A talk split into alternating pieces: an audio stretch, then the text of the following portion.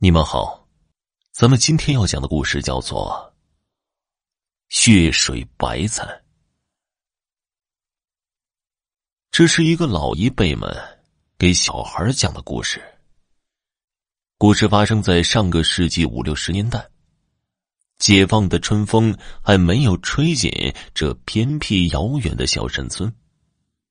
这里的人们还生活在非常落后的煤油灯时代。咚咚咚！农家妇女正在灶前准备晚饭，一阵敲门声突兀的传来。想想前几天孩子他外婆突然带话过来，说这几天要过来。农家妇女想想，应该是孩子他外婆来了，所以叫他儿子把门打开。这是一家五口的农村人家。在这偏远的地区，十里八里外才有一户人家。冬天农活忙完了，家里的男人都要出去找些活干，赚取过年的年货钱，顺便置办点家当。这家也是如此。男人刚出门不久，家里留下妇女和三个尚未成年的儿子。老大十三四岁，老二才十岁左右。小儿子不过才八九岁。小儿子虽然岁数小，可是他是最机灵的一个。闲话不说，回到刚刚的敲门声。且说老大打开门之后，发现屋外站着穿着貌似外婆衣服的人，只不过这人的身形比外婆高大几分。黑灯瞎火的。老大也看不清来人的脸，只以为是外婆到了，所以叫外婆赶快进屋。屋外寒冷的夜风呼呼的刮着。外婆一进屋，屋子里顿时充满了一股血腥味儿。老大要点一盏大的煤油灯，外婆却出声阻止：“不要点了，浪费。”外婆解约是众所周知的，老大于是也就随了他，只是那声音低沉，仿佛如男声。老大奇怪，问外婆怎么了？这个外婆咳嗽两声，只说是受了点风寒。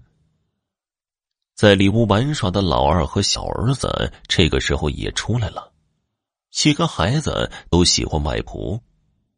因为外婆每次来都会带些甜食来，老二出来便问道：“外婆，带了什么好吃的给我们呢？”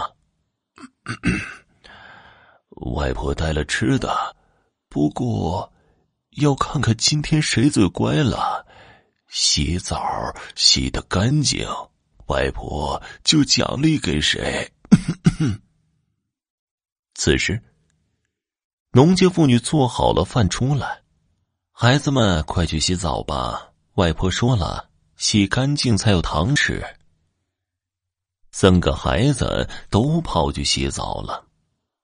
妇女想跟孩子他外婆唠点家常，外婆却说道：“得风寒了，人不舒服，吃完晚饭赶紧睡觉吧。”妇女是个孝顺的女儿。心疼外婆的紧，所以叫孩子赶紧洗完吃饭。吃完饭，三个孩子比比谁最干净。外婆说：“老大最干净啊，今晚跟我睡，我给你糖吃。”老大开心的跟着外婆去睡觉了。到了半夜，老二起床去上厕所。听见外婆睡的屋里传来咯吱咯吱，似乎是咀嚼食物的声音。老二摸进屋，问外婆：“外婆，你在给哥哥吃零食吗？”这个外婆此时停下手中动作，压低声音说道：“是啊，快进来，关上门我也给你吃糖。”老二欢快的进去了，此后便没有了声响。小儿子过会儿也起床上厕所，路过外婆房门外，听见了咯吱咯吱，似乎是剥指甲的声音，便在门外喊道：“外婆，您在做什么呢？”“我在吃瓜子呢。”“那外婆给我一点吧。”“你进来拿吧。”小儿子本就迟疑那剥指甲的声音，便说道：“我还是在门外吧，外婆，您递给我吧。”这个外婆很不情愿的从门中递出一把东西给小儿子。小儿子一看，这哪里是瓜子，分明是人的指甲。小儿子心想：这外婆必定是红毛野人变成的。在那个时代，红毛野人兴起，化作人类的样子，到处伤人性命。只是惧怕强光和雷声，因为本就是阴晦之物，自然害怕最具正气、惩罚一切邪恶的雷声。想到这儿，小儿子便假装说道：“瓜子真不错，那我睡觉去了，外婆。”然后飞快的跑到妈妈房间，和那妇女商量对策。妇女听闻，吓得半死。小儿子安慰妈妈不要惊慌，对妈妈说道：“妈，爸爸说过，那红毛野人害怕雷声。妈妈，您去拿来家里的锣鼓，我自有办法对付他。”妇女拿来锣鼓，小儿子拿着锣鼓和妇女在外婆房外拼命的敲着。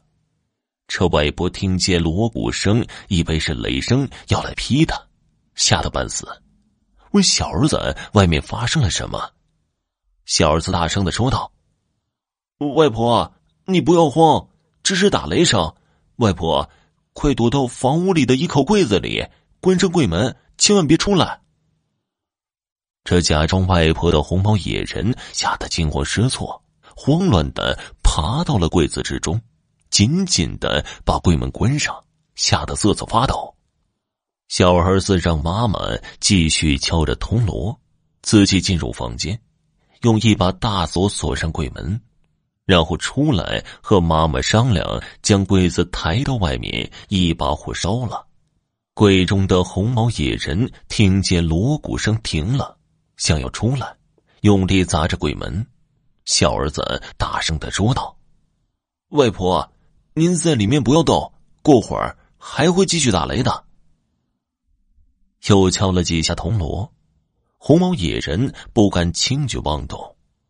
小儿子和妇女趁机将柜子抬到屋外。这时，天也快亮了。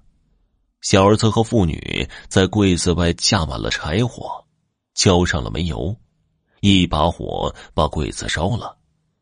只听见红毛野人那撕心裂肺的吼叫，不久便化作一团灰烬。